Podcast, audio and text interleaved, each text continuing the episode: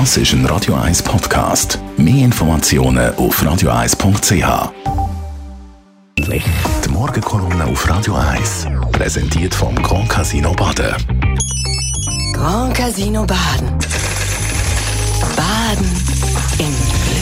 Morgen, Matthias. Guten Morgen, Marc. Ja, der Tod von der Tina Turner bewegt die Welt. Ja, es gibt Ereignisse, da steht die Welt wirklich still und alles andere wird für einen kurzen Moment unwichtig. Das ist gestern Abend der Fall gewesen, wo kurz um die 9 Uhr auf Instagram die Meldung verbreitet worden ist, Tina Turner sei in Küsnacht verstorben. Kurz darauf haben im Internet alle grossen Medien an erster Stelle den Tod der Musikikone verkündet. Die ARD hat sogar praktisch zeitgleich Sondereinschaltungen nach der Tagesschau gemacht. Obwohl man schon länger gewusst hat, dass Tina Turner krank war, hat man gestern Abend den Eindruck gehabt, dass die Welt wirklich für einen Moment in Schockstarre sei. Und das zeichnet solche Ereignisse aus, auch bei Leuten, die nicht einmal gross die Lieder und das Leben von der Tina Turner kennen.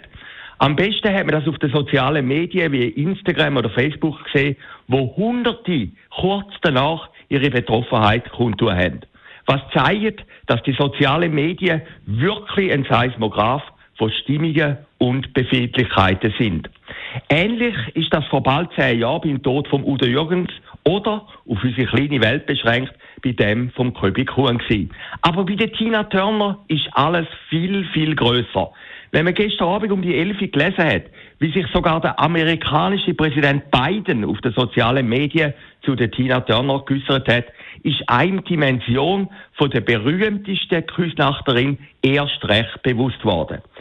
Bevor Tina Turner auf Küsnacht gezogen ist, hat sie in ihrer Villa am Zürichberg gewohnt. Als junger Tele-Zürich-Reporter habe ich dort einmal mit zwei Krokussängern mehrere Stunden auf Einlass beim Weltstar gewartet. Vergeblich. Niemand hat Türen aufgemacht und die beiden Schweizer Krokushelden und ich sind wie enttäuschte Gruppis, die sich vergeblich um ein Autogramm bemüht haben, davonzotelt. Mir ist aber dort bewusst worden, dass es eben noch viel mehr gibt als Krokus. Und zwar ziemlich viel mehr. Trotzdem ist Tina Turner irgendwie nahbar gewesen. Das hat sich gezeigt, wo sie der Roger Schawinski in den 90er Jahren bei Tele Zürich für ein Tag täglich begrüßt hat und ihre Studios im Steinfels-Areal gezeigt hat. Vor der Sendung hat sie alle anwesenden Videojournalisten und Techniker ganz herzlich begrüßt. Ohne Starallüre, dafür mit sehr viel Herzlichkeit und noch mehr Charisma.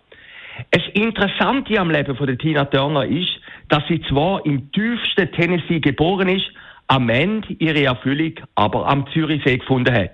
Sonst ist es bei ganz grossen Karrieren eigentlich immer umgekehrt. Man wächst in der Schweiz aus, wandert irgendwann aus und reüssiert irgendwann in den USA.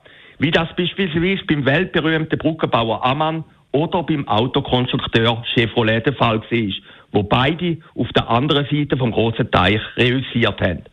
Tina Turner hat den amerikanischen Traum, zumindest geografisch, auf den Kopf gestellt. Man denke anders über das Leben nach, wenn man mit dem eigenen Tod konfrontiert sei, steht auf der Rückseite von ihrer Biografie. Damit spielt sie auf die schwierigen Zeiten mit ihrem ersten Ehemann an. Was ihres Leben aber mehr als einmal gerettet habe, so Tina Turner, sei etwas ganz anderes gewesen, nämlich die Liebe. Und die hat sie bis gestern in Küsnacht am Zürichsee gefunden. Danke, Matthias Ackeret, Chefredakteur und Verleger von Persönlich. Die Morgenkolumne auf Radio 1.